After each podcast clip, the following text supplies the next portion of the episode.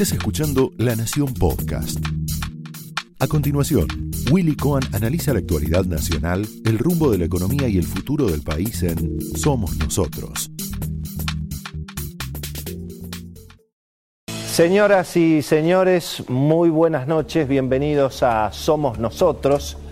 Bueno, sin duda está impactando eh, fuertemente a nivel regional, a nivel mundial y sobre todo en la Argentina este estallido de protestas sociales en Cuba que revelan, bueno, por supuesto, el estado dramático, la, situación de emergencia sanitaria, de emergencia socioeconómica en la isla, eh, con una situación que por supuesto no es nueva, pero que como en todas partes del mundo se ha visto agravada por el efecto de la pandemia, eh, por una, serie de, situaciones que han confluido en esta crisis en Cuba, pero que en alguna medida también muestran cómo la pandemia ha dejado al descubierto, bueno, el fracaso socioeconómico, especialmente de los modelos estatistas. Lo de Cuba, por supuesto, es un extremo, pero estamos viendo que en general la pandemia ha golpeado, bueno, especialmente a los países donde se suponía que el Estado, bueno, estaba muy presente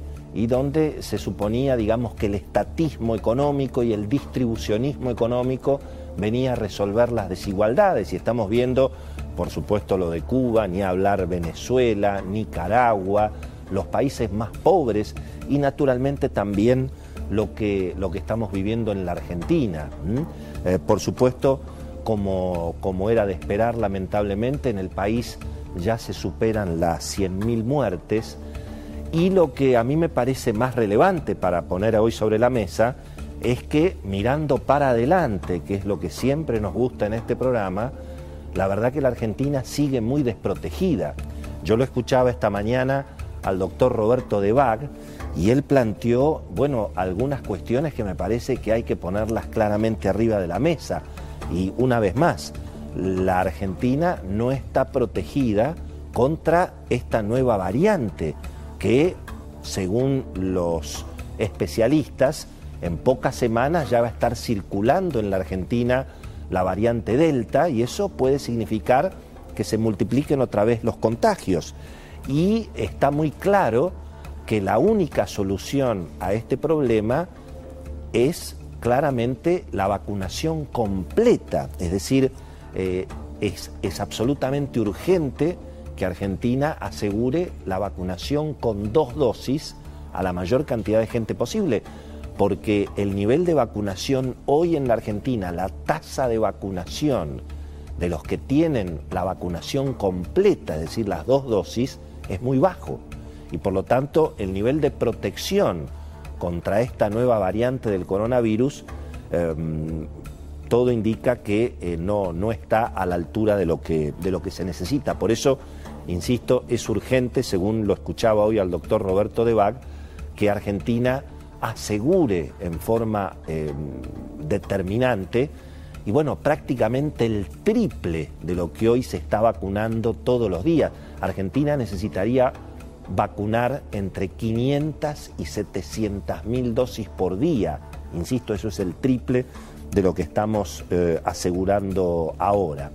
De modo que no solamente estamos lamentando una tragedia humanitaria, sino que estamos frente a una situación donde no está tan claro que el país esté protegido para las nuevas olas de, esta, de esta pesadilla. Fíjense que incluso ya se está hablando de una pandemia que en este caso va a afectar a los que están vacunados eh, a medias con una sola dosis o eventualmente a los que no están vacunados. Así que es un tema que evidentemente no, no se termina lamentablemente en la Argentina.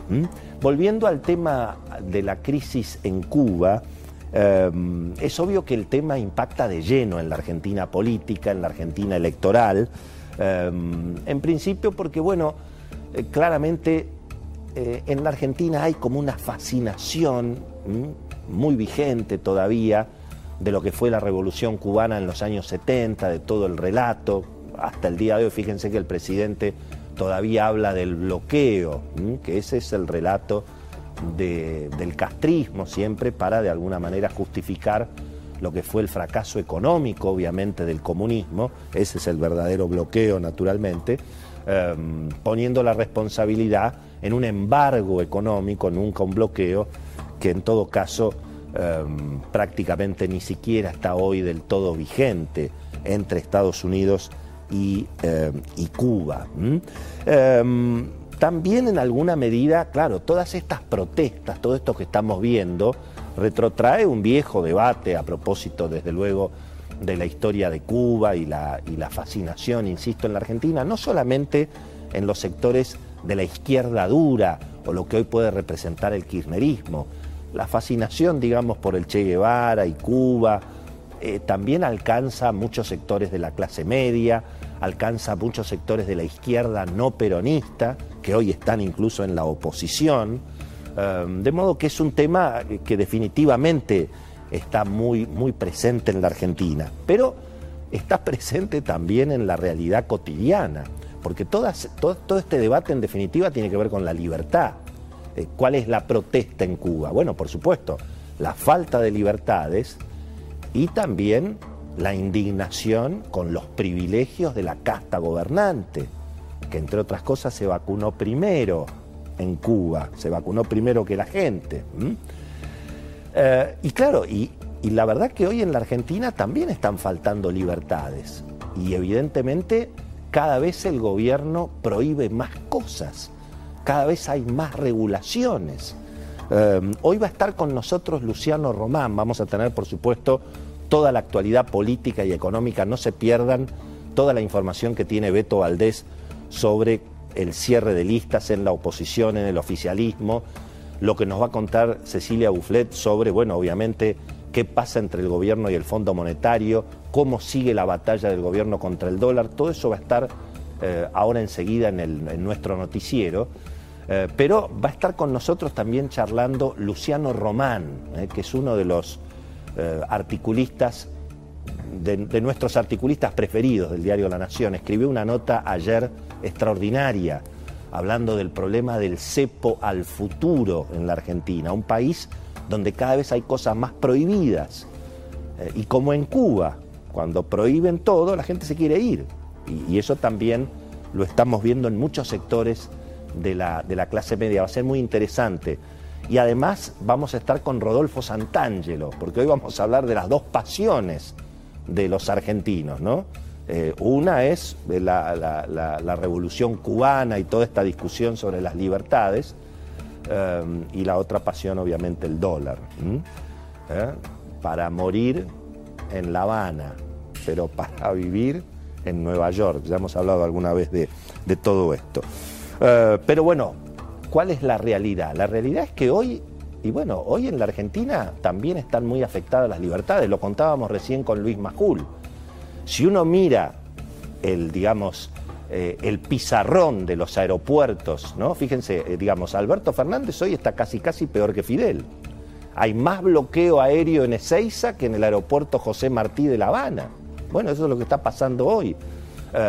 Fíjense, ahí tenemos, eh, hay seis vuelos. Esto, esto es el pizarrón de los vuelos en Ezeiza.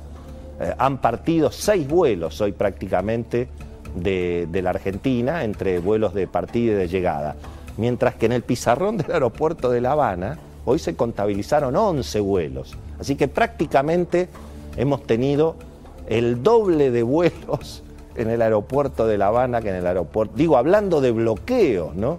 Es decir, los bloqueos de Alberto Fernández están siendo más complicados que los de el camarada Díaz Canel allí en, La Habana, ¿no? Eh, parece un chiste, nos reímos, pero yo diría que hay que empezar a prestar atención, porque digamos, también es, hoy es más fácil mandar dólares a La Habana que mandar dólares a la Argentina. Si un argentino le quiere mandar 100 dólares a un familiar de Estados Unidos a la Argentina, le manda 100 dólares en Estados Unidos, acá llegan 950 pesos al banco que son 54 dólares. Así que fíjense la que se queda el Estado. El Estado se queda con el 65% de la cosecha. Yo creo que eso es peor que la reforma agraria ya a esta altura del partido de, de Cuba. Hay más cepo, insisto, Un cubano en Miami le puede mandar 100 dólares a un familiar y al familiar le llegarán 90 por las comisiones. Mientras que si un argentino le quiere mandar 100 dólares a un argentino aquí en Buenos Aires, el Estado se queda casi con la mitad.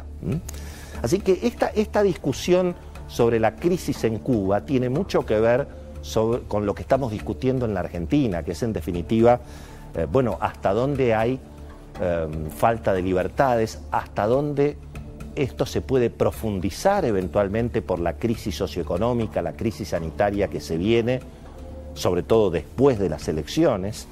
Em, naturalmente, cuánto va a afectar el resultado electoral en lo que, en lo que se discuta y en definitiva en el, en el nivel de libertades que vamos a seguir teniendo en la Argentina. Por eso es muy interesante lo que está pasando y es imprescindible que no se pierda en este programa, porque justamente ahora vamos a ir a la información. ¿eh? Beto Valdés y Cecilia Bufflet, cómo se está conformando. Es importante, no es, no es, es muy importante ver la conformación política del oficialismo y de la oposición, porque lo que vale ahora es votar y ver cómo vota la gente y sobre todo asegurar que los votos se cuenten bien, porque también en estos regímenes tan autoritarios con los cuales el gobierno, con los cuales el gobierno argentino está tan asociado, Nicaragua, Venezuela y demás, son regímenes donde hemos visto fraudes electorales espectaculares. Entonces me parece que es muy importante ver cómo vota el padrón electoral y asegurar que obviamente la elección sea transparente, como ha sido siempre hasta ahora, gracias a Dios, en la Argentina. Esto fue Somos Nosotros, un podcast exclusivo de La Nación. Escucha todos los programas de La Nación Podcast en www.lanacion.com.ar. Suscríbete para no perderte ningún episodio. Estamos en Spotify, Apple Podcast, Google Podcast y en tu reproductor de podcast favorito. Seguí escuchando La Nación Podcast.